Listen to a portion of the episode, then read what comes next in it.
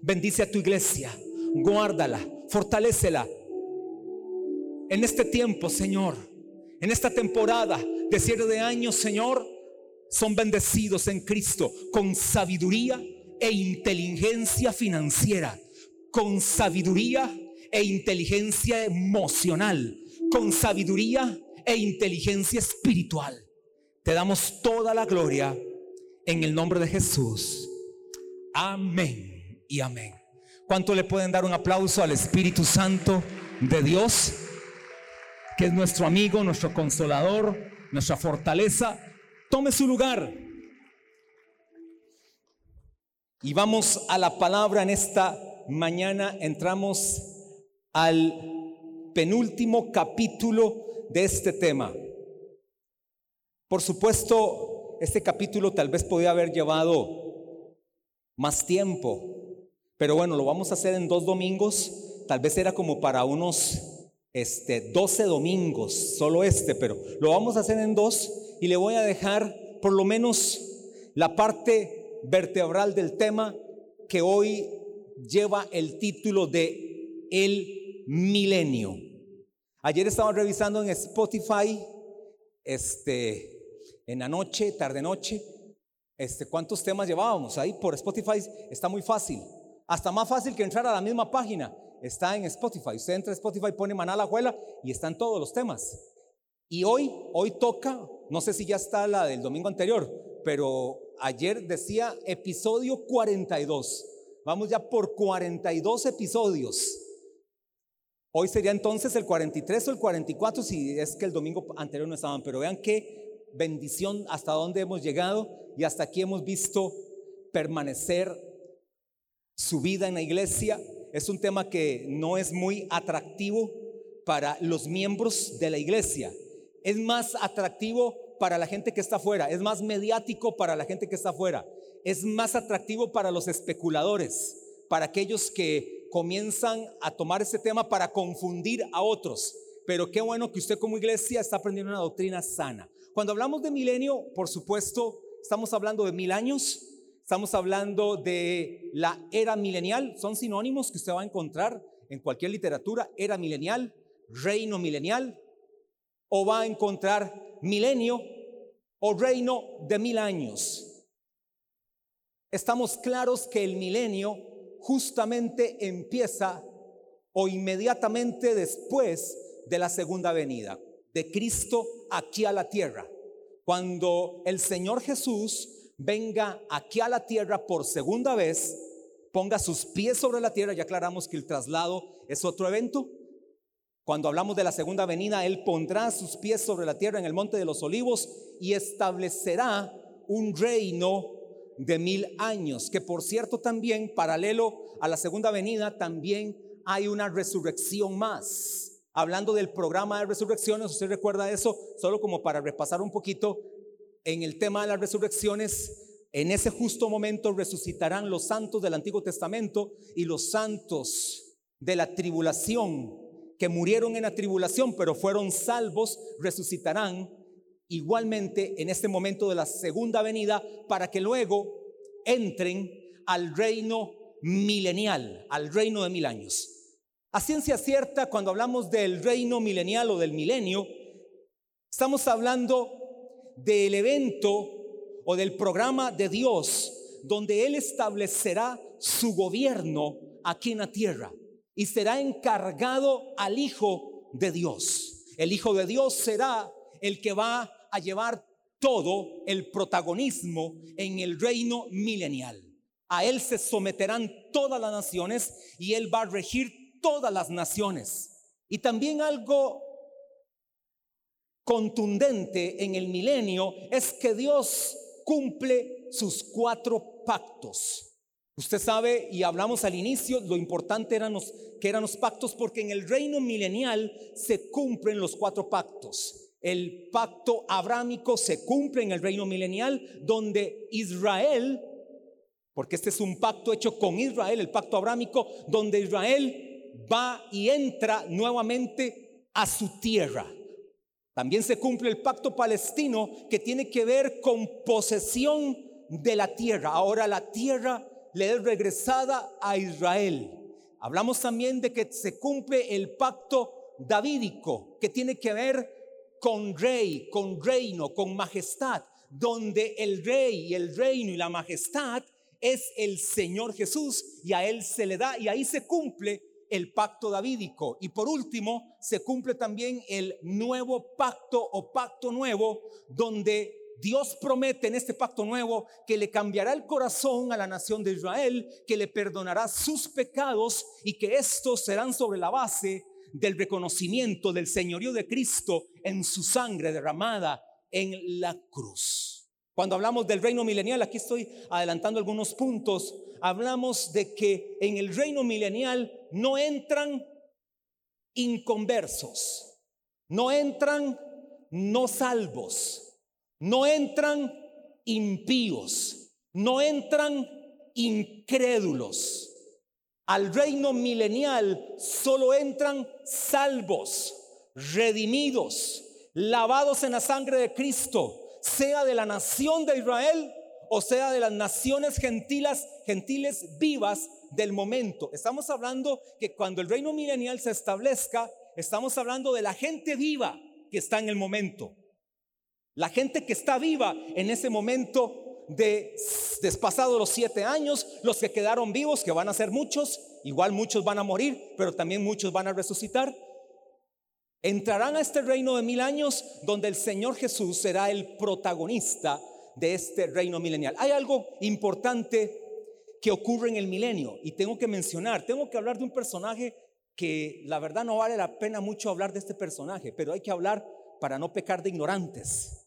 Porque recuerde que si la ignorancia se comiera, en el mundo no habría hambre. Dígale que está al lado suyo. Si la ignorancia se comiera, en el mundo no habría hambre. Cuidado usted pecar de ignorante. Por eso le estoy enseñando este tema, para que no haga el ridículo de ignorante en cualquier lugar. Porque este es un tema muy, muy importante. Sabía que en Hechos 24-25, cuando el apóstol Pablo estuvo ante el rey Agripa, le dijo el apóstol Pablo, dice la palabra en Hechos 24-25, no tiene nada que ver con el tema, dice, pero al disertar Pablo acerca de la justicia, del dominio propio y del juicio venidero, Félix, era Félix, se espantó. Oiga los tres temas que Pablo para él eran medulares. La justicia, que es a través de la sangre de Cristo. La justicia solo se recibe por la obra de la cruz. Somos justificados por la fe para con Dios y con Él tenemos paz. Solamente a través de nuestro Señor Jesucristo, Romanos 5.1 y Romanos 8.1. Solo a través de Jesús. También le dijo del dominio propio. El dominio propio tiene que ver con el control de nuestra vida, con el control de nuestro carácter, con el control de nuestro temperamento. Es a, la, a lo que la Biblia le llama en el despliegue del fruto del Espíritu templanza. Cuando usted tiene templanza, usted tiene dominio propio. Es decir, para el apóstol Pablo, el dominio propio de tu vida, de tus actos, de tu mente de tu casa, de tu matrimonio, de tus finanzas, es medular. Y el último tema que le menciona el apóstol Pablo, el juicio venidero que tiene que ver con todos los tiempos finales. O sea que era una doctrina medular dentro de la iglesia. De por cierto, que por cierto, le dije cuando inicié el tema, hace 42 domingos, le dije que la escatología es la viga sistemática o la viga corona de la teología sistemática. ¿Qué significa eso? Que es importantísima. Porque si no entiendes escatología, no entenderás muchos temas. Por eso es una viga corona. Si no tienes bien puestos tus fundamentos en el tema escatológico, tus fundamentos en otros temas son muy vacíos, son muy endebles. De repente te puedes hundir y ahogarte en esas aguas. Por eso qué importante es conocer acerca de este tema. Y tengo que hablarle, decía, de este personaje que tiene que ver, que es Satanás. Y vamos a Apocalipsis capítulo 20 relación de Satanás con el milenio. Tiene una gran relación porque la Biblia lo deja muy claro. Inmediatamente, después de la segunda venida, es decir, el Señor Jesús pone sus pies sobre la tierra, inmediatamente Satanás es atado por mil años. Inmediatamente. Es encadenado. Es puesto en prisión. Es totalmente encarcelado. Es decir, que durante los mil años, en esta era, Satanás no va a operar. Satanás no va a estar. Ni principados, ni potestades, ni huestes, ni gobernadores de las tinieblas se van a asomar en la era milenaria.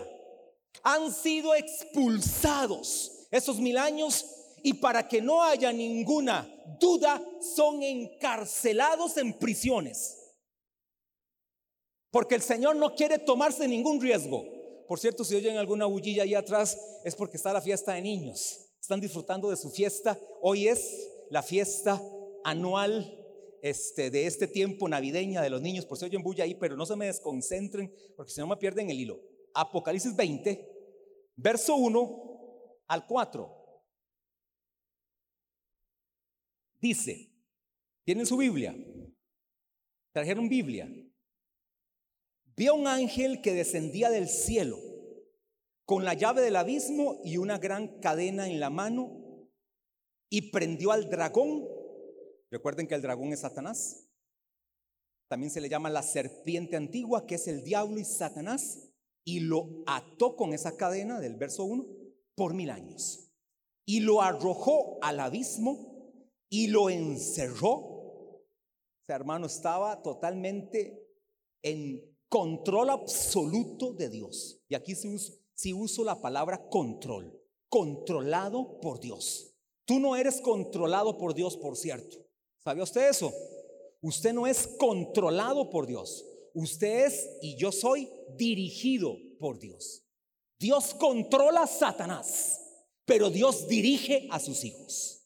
Y a Satanás lo tenía así como agarrado del cuello. Aquí te vas a quedar, aquí te vas a encadenar. No podía tener movimiento, lo tenía atado de pies y manos.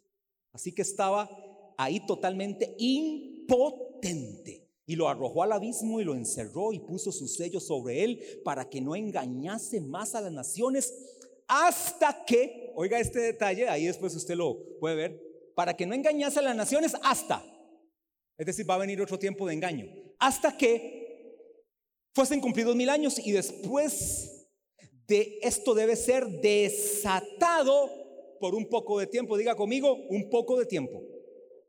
Algunos interpretan que este poco de tiempo podrían ser muchos años y no es así. Un poco de tiempo aquí en Apocalipsis es un poco de tiempo. No se me haga muy este, eh, erudito diciendo que esto tiene que ver con un tiempo en la eternidad y que no. Cuatro, verso cuatro. Y vi tronos y se sentaron sobre ellos los que recibieron facultad de juzgar.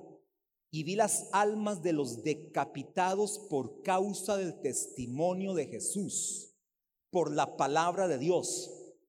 Los que no habían adorado a la bestia ni a su imagen, y que no recibieron la marca en sus frentes ni en sus manos y vivieron y reinaron con Cristo mil años. Por cierto, estos que acabo de hablar, los que no habían adorado a la bestia ni habían recibido su imagen, y ahí murieron, ¿en qué tiempo fue eso? Para estar claros. En la tribulación. Me gustaría que la gente respondiera como responde Cristian, así de una vez, de inmediato. O sea, está entendido en el tema. De una, en los siete años de tribulación, los que estén ahí y van a ser salvos no es la iglesia.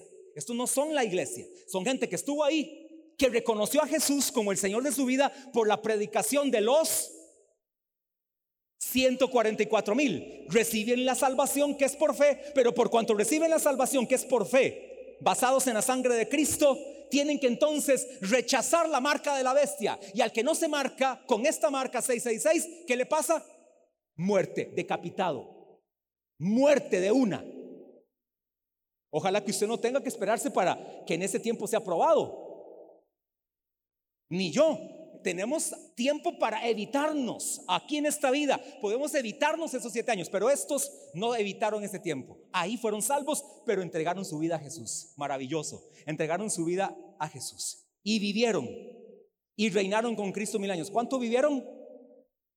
¿Cuánto vivieron? ¿Y cuánto reinaron? Mil años. ¿En el milenio habrá muerte? ¿Habrá muerte en el milenio los que entran y vivieron y reinaron con Cristo mil años?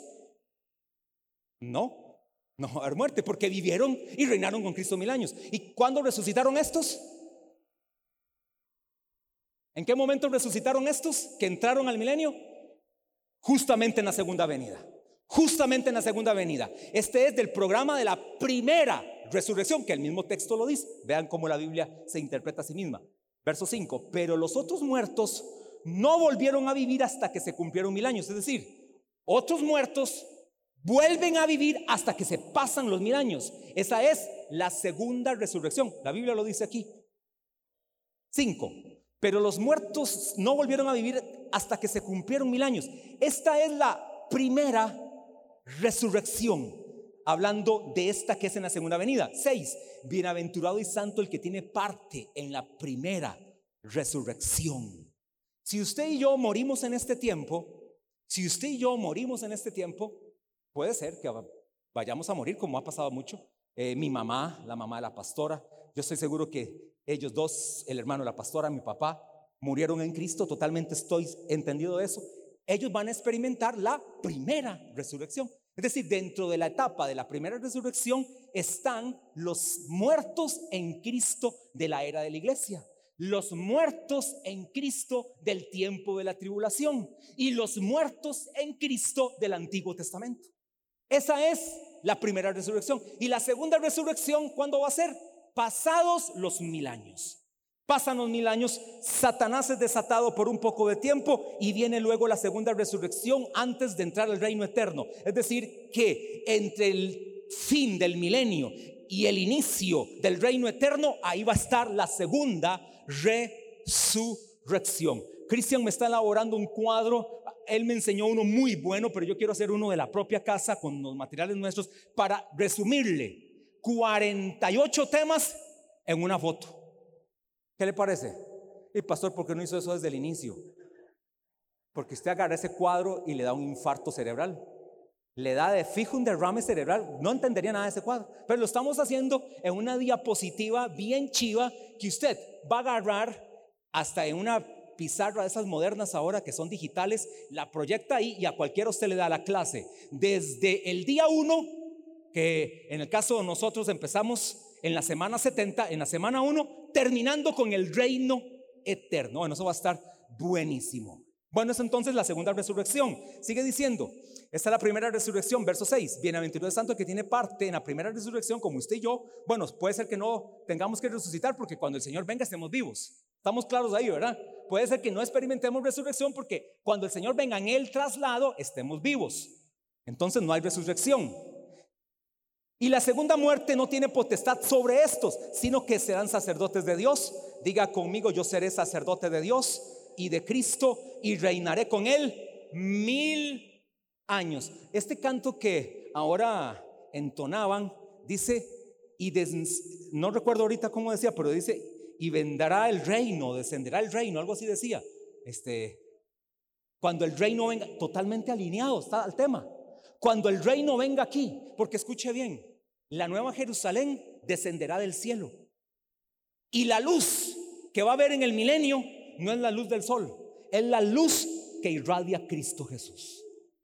Es decir, todos los que estén en el milenio serán iluminados con la luz de Cristo y Él reinará desde el aire en la Jerusalén celestial, que todavía no será colocada en la tierra, estará en el aire y todo ojo la va a ver, ahí estará. Pero Jesús tiene la facultad de reinar tanto en el aire como en la tierra, es decir, Él podrá trasladarse de la ciudad celestial que estará en forma suspendida. No sé si está haciendo la imagen. No sé si la puede ver. La imagen suspendida la nueva Jerusalén o la ciudad celestial o la ciudad de Dios suspendida en el aire. Jesús puede estar ahí y puede estar en la tierra. Ahora, ¿estará la iglesia poniendo los pies en la tierra con Jesús o estará reinando en esa ciudad celestial?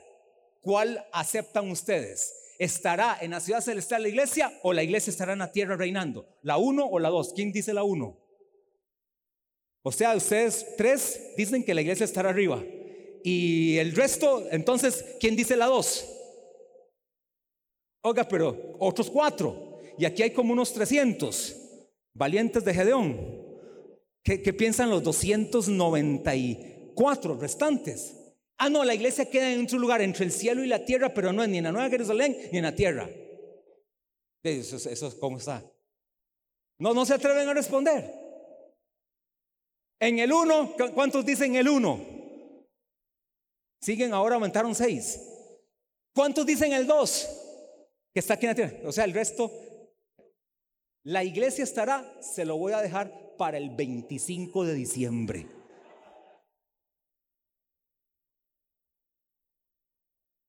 ¿A dónde estará la iglesia? 25 de diciembre es el apocalipto de ese concepto, es decir, la revelación de ese momento. Número dos, ya le dije la relación entonces de Satanás con el milenio. ¿Cuál es la relación de Satanás con el milenio? Entonces será atado por mil años. Listo, sencillo, atado de pies y manos, agarrado del cuello, puesto en prisión, lanzado al abismo, no tiene ningún poder, reducido a la impotencia total. Y me deleito diciendo esto. Número dos, relación de Cristo con el milenio, fácil. La era depende de Cristo. La era milenaria no es real sin Cristo. Que aquí donde interpretan los alegorizadores que el milenio es algo espiritual y alegórico y figurado. Por lo tanto, no hay tal milenio sobre la tierra, no hay un milenio de, valga la redundancia, de mil años, por lo tanto no hay nadie quien gobierne el milenio. Se aleja de la interpretación literal y gramatical de las escrituras. Jesús es el rey en el milenio. Él es el Mesías que ha de venir. Él es el que va a gobernar durante toda la era. A Él estarán sometidas todas las naciones de la tierra en esos mil años. Por lo tanto, la relación de Cristo con el milenio es total y absoluta y contundente, porque Él depende de toda la era. Número tres, nombres de Cristo. ¿Cuáles nombres tendrá Cristo en el milenio? Se revelan en la palabra. ¿Qué nombres tendrá Cristo? Aquí vean los líderes qué bonito van a hacer esta dinámica cuando vayan a célula y como más de la mitad de la iglesia no está aquí hoy por razones obvias y ni se diga de hoy en 8, ni se diga de hoy en 15, ni se diga de hoy en 22. Ojalá que algunos nos acompañen el 25 y primero que cae domingo, pero en la célula entonces tomen, porque no voy a leer versos acá porque son demasiados. O sea, en este tema hay más de 300 versículos. Pero en la célula tomen algunos. Entonces, cuando por ejemplo dice que uno de los nombres de Jesús es el renuevo, usted pone a leer a un discípulo ese verso para que vea que la palabra lo dice. No me lo estoy inventando. En la célula lo van a comprobar. Nombres de Cristo en el milenio. Número uno, el renuevo. Número dos, Jehová de los ejércitos. Número tres, Jehová justicia nuestra. Y a algunos que no les gusta decir Jehová puede decir Yahweh o el Señor. Yo los tres nombres los digo, no tengo ningún problema en eso. Número cuatro, anciano de días. Número cinco, el Señor. Número seis, el Altísimo. Número siete, el Hijo de Dios. Número ocho, la vara de Isaí. Número nueve, el Hijo del Hombre. Número, número diez, el siervo. Número once, el tallo tierno nombres de Cristo en el milenio y ahí están los versos para que lo puedan comprobar. Número cuatro, la manifestación de Cristo en el milenio. Ya dijimos que será completa su manifestación. Será una manifestación completa de la gloria de Dios misma en ese tiempo milenial. Ahora, en, esa, en ese tiempo milenial, su omniscencia será reconocida, es decir, la inteligencia que Jesús tiene como rey del milenio será reconocida. Es un todo conocimiento. No hay ninguna mente que se pueda igualar a la de Jesús.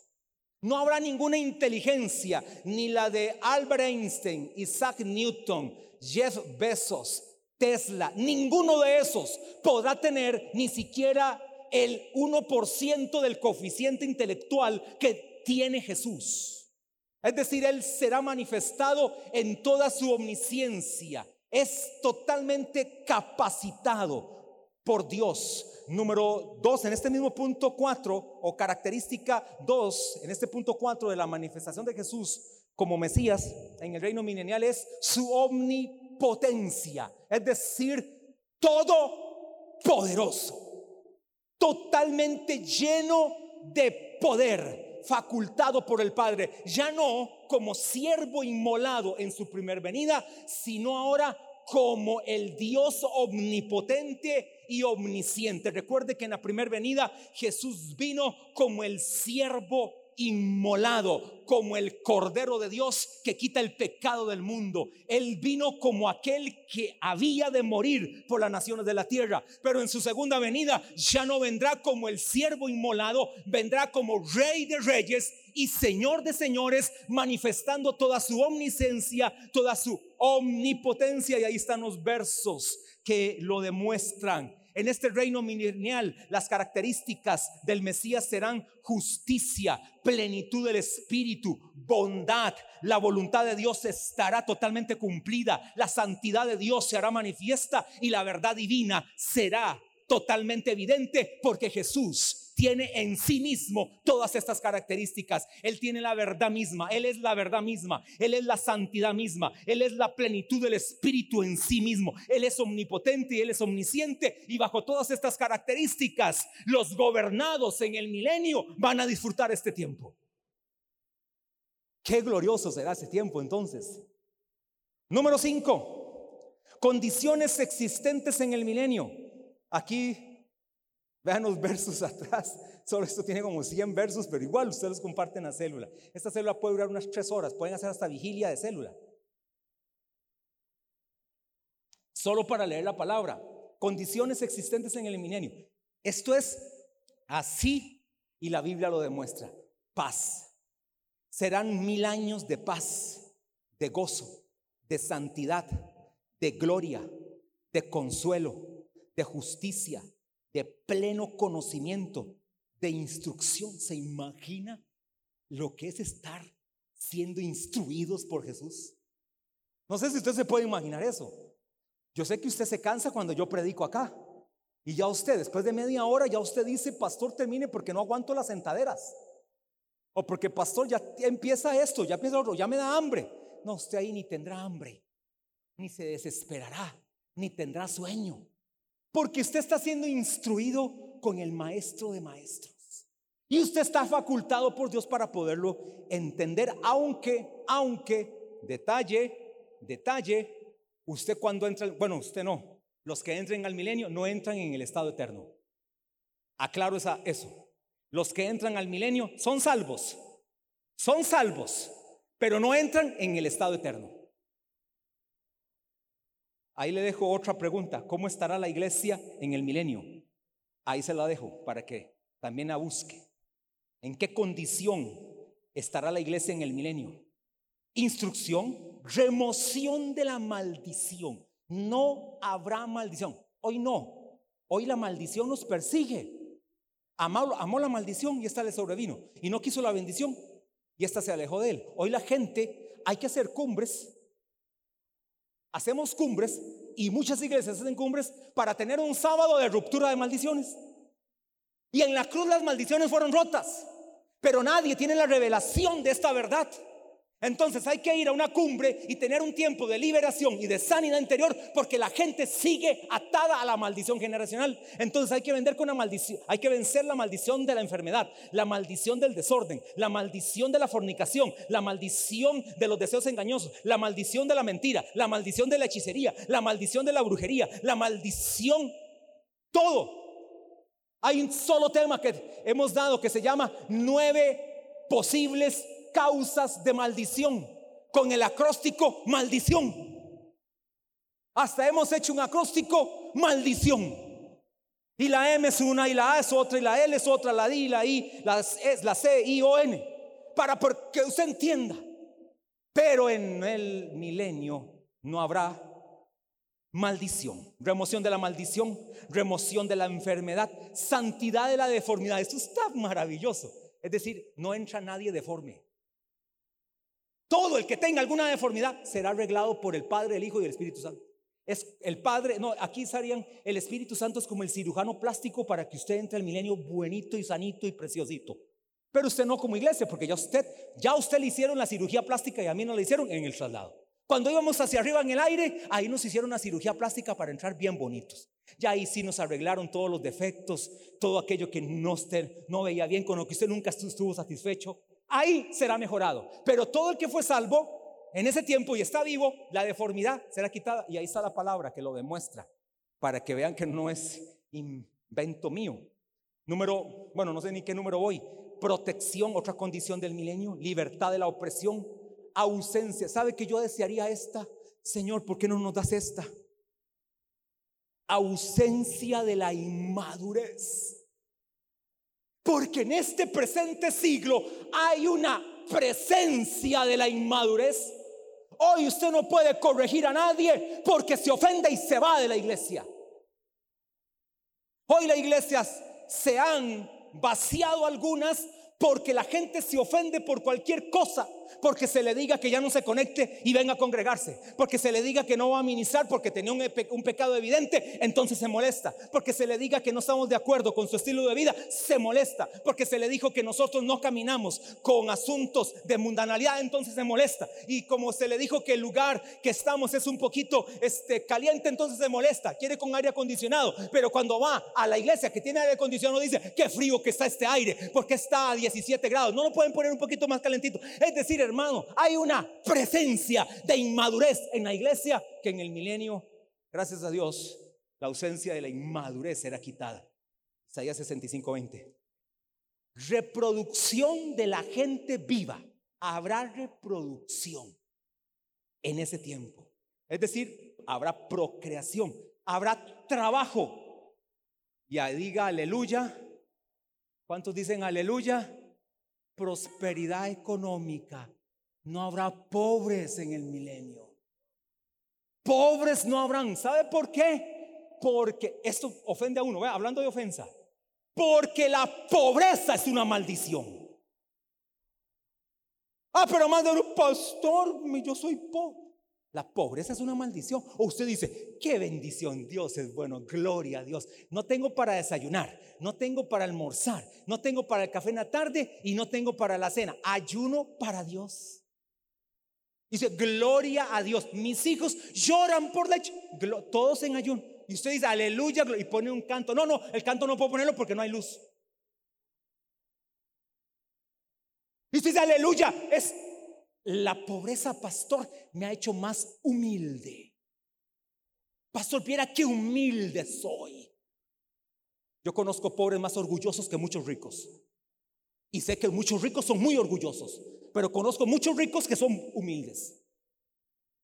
Hermano, ausencia entonces, perdón, prosperidad económica, aumento de luz, ¿sabe por qué? Porque Jesús es la luz.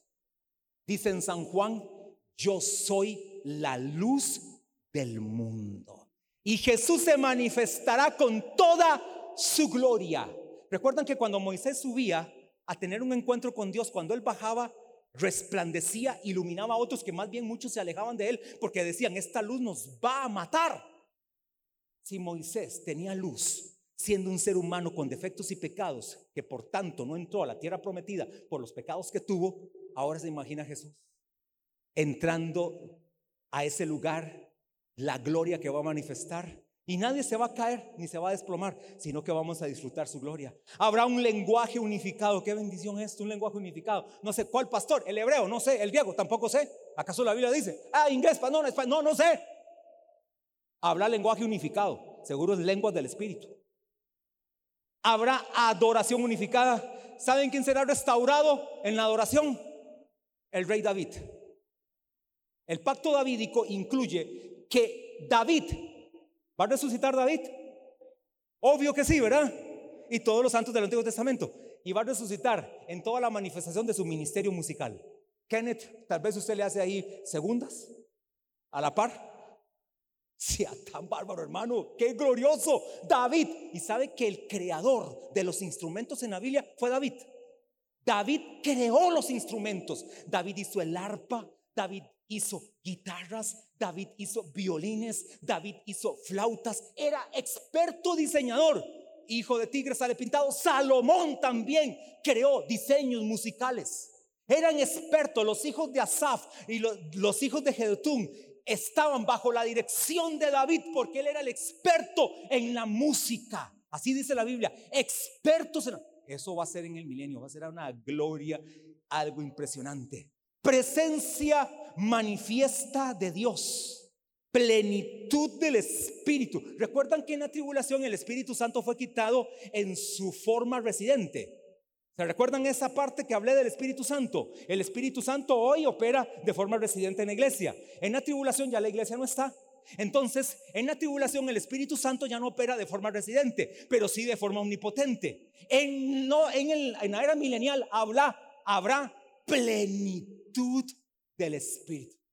Escuchó doña Ceci, plenitud del Espíritu en la era milenial. Es decir, estaremos todos fluyendo o estarán todos fluyendo en el Espíritu en ese tiempo. Plenitud del Espíritu y final, perpetuidad del estado milenario, es decir, toda la era de mil años será bajo las mismas condiciones. Toda, no cambiará. Eso significa perpetuidad. Será perpetuado este estado milenario entonces con esas condiciones. Duración del milenio, ay, pues pastor, eso es muy obvio. Duración de mil años.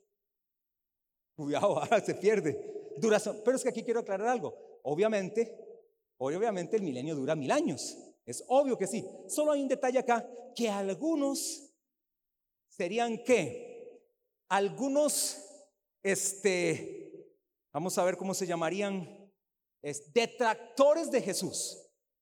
Los detractores del Señor Jesús piensan algo y dicen, el milenio dura mil años, estamos claros. Ahí acaba el ministerio de Jesús. Es decir, que con la finalización de la era milenaria, Jesús desaparece de la escena.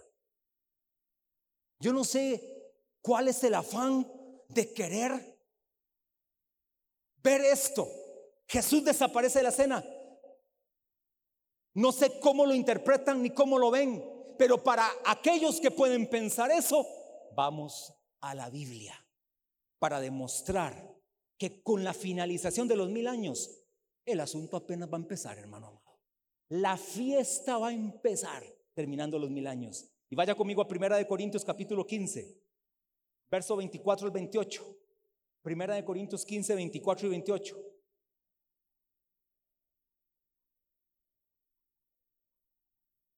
Y para que usted no diga que obvio, si es el apóstol Juan, el apóstol Juan lo iba a decir. Entonces, como el apóstol Juan era el discípulo amado de Jesús, el apóstol Juan era un defensor ultranza de Jesús. Pero vamos a oír al apóstol Pablo que no estuvo con Jesús pero tuvo la revelación de Jesús. ¿Sabía que el apóstol Pablo, aunque no vio a Jesús cara a cara, tuvo mayor revelación que los que, los que lo vieron?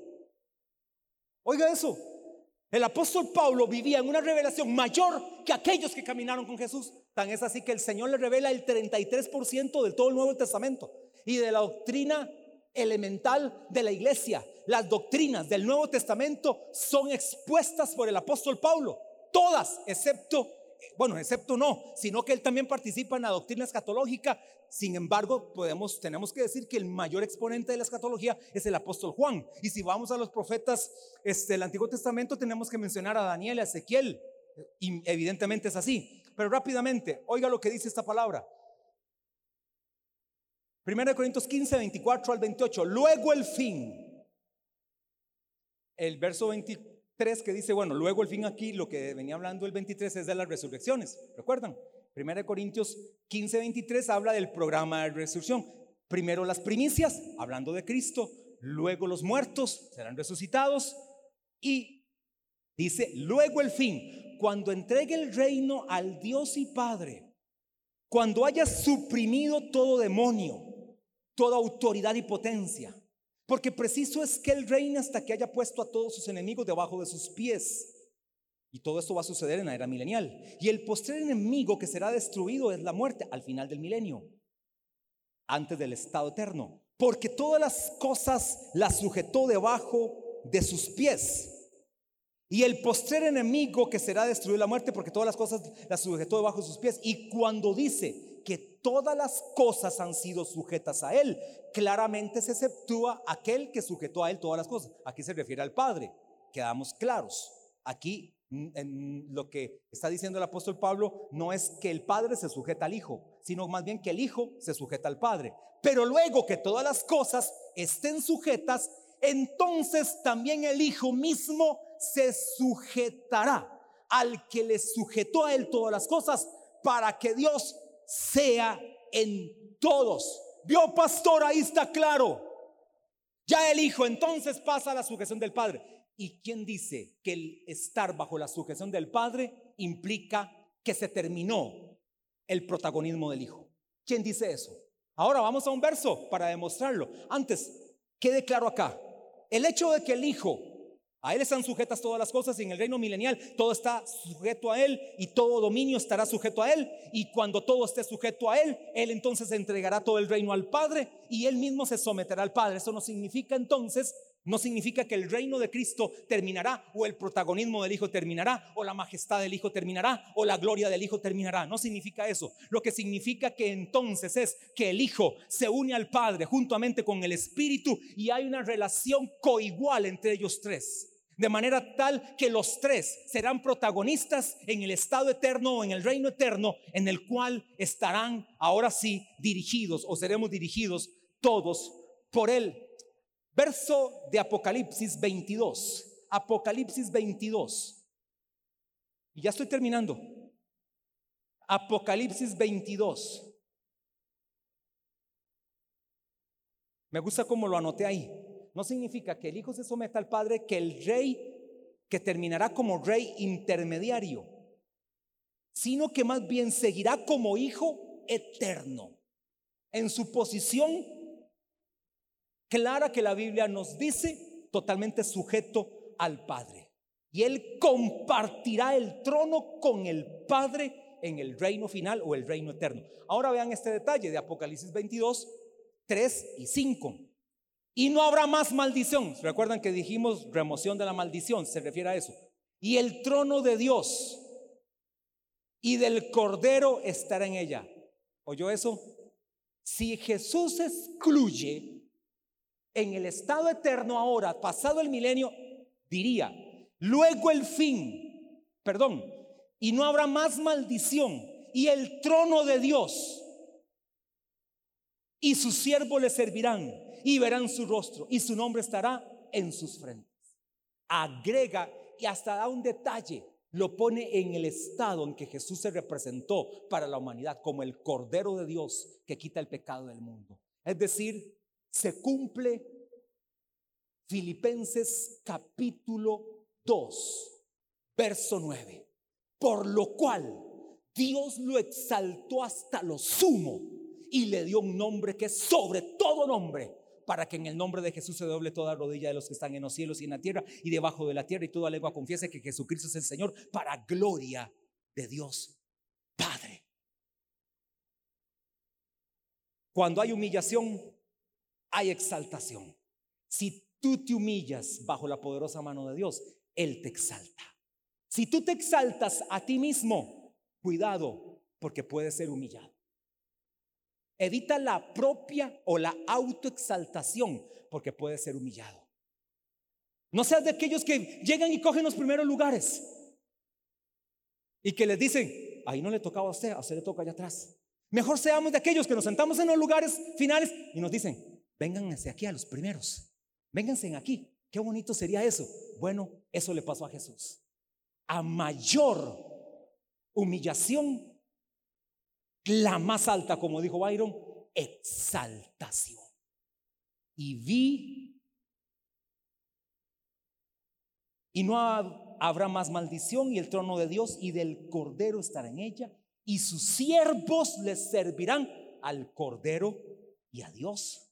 Y verán su rostro y su nombre estará en sus frentes. No habrá ya más noche y no tienen necesidad de luz de lámpara ni de luz del sol, porque Dios el Señor los iluminará y reinarán por los siglos de los siglos. Este reinará por los siglos de los siglos, ya no es el milenio.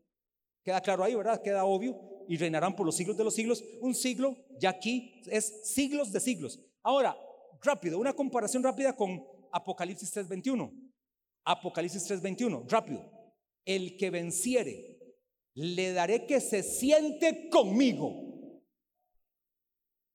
Jesús nos ha excluido después del reino milenial. Que se siente conmigo en mi trono, así como yo he vencido y me he sentado con mi Padre. Está con el Padre, coigual al Padre, sujeto al Padre. El hecho de que Él esté sujeto al Padre no lo hace menor. El hecho de que usted esté sujeto a una iglesia no lo hace menor. Eso lo hace a usted más bien ganador de recompensas. Y me ha sentado con mi Padre en mí, en su trono. Esta teocracia terrenal, la, los mil años, será una teocracia, el reino que va a estar en los mil años es una teocracia terrenal de mil años, será fundida en el reino eterno, en una ya total, total unidad entre el Padre, el Hijo y el Espíritu Santo.